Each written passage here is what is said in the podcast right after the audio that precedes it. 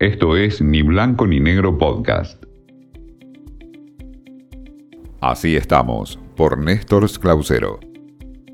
Hoy les traigo lo que ha ocurrido con la Comisión Interamericana de Derechos Humanos, que ha seleccionado a Pedro José Vaca Villarreal como relator especial para la libertad de expresión. Esto se dio en Washington, fue un ejercicio que viene desde hace tiempo llevando a cabo este ámbito que tenía a un uruguayo como referente en este tiempo. La Argentina tuvo a dos relatores que se ocuparon de ese lugar y en esta ocasión había un argentino pero que no figuraba como tal en la lista de candidatos. Se trata de Carlos Lauría, un hombre que está en este momento en Londres, que tuvo su paso por Washington aquí, hace más de 20 años trabajó en la editorial Perfil, ha trabajado y mucho en la libertad de periodistas y el ejercicio de la libertad de expresión. Bueno, Carlos Lauría había quedado seleccionado y finalmente fue este colombiano. Se trata de Pedro Vaca Villarreal, un hombre joven que llega a este lugar y que asumirá el próximo fin de semana. La comisión remitió el nombre de la persona seleccionada al secretario general de la Organización de Estados Americanos, quien expresó su acuerdo con la designación en concordancia con el artículo 15 de la reglamentación de la comisión y Pedro Vaca será designado por un periodo de tres años renovable una vez y va a asumir el cargo el próximo 6 de octubre.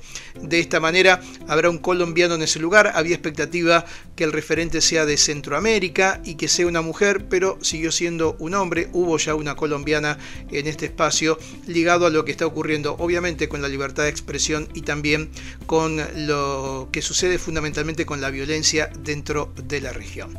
También quiero destacarles en esta ocasión una iniciativa muy interesante que ha logrado el diario La Nación de Buenos Aires, quien se ha sumado como el primer medio argentino en unirse a The Traps Project. Esto se trata de un programa en donde tiene como cumplimiento ocho indicadores de confianza que ayudan al público a discernir el periodismo veraz a la vez que promueven la transparencia y la integridad. La verdad que es una red global con más de 200 medios de comunicación del mundo entero que comparten este mismo compromiso y en la Argentina surge con la nación.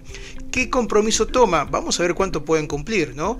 el compromiso tiene una lista que la encabeza las mejores prácticas. Tiene que ver con los estándares y con las políticas de trabajo, con la experiencia periodística que exponen en sus eh, distintos escritos, el tipo de contenido, con la noticia, con la opinión, con lo comercial, destacar cada una de ellas. Un gran problema en este tiempo en los medios, ¿no?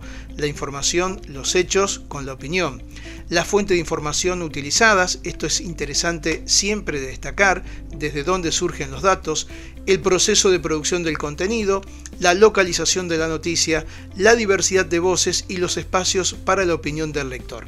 Estos son los ocho compromisos que toman a partir de este proyecto que, insisto, lo comparte el diario La Nación de Buenos Aires con 200 medios de comunicación del mundo entero y esperemos que lo puedan cumplir, que se pueda llevar adelante y que, repito, es un buen indicador para los medios en este tiempo.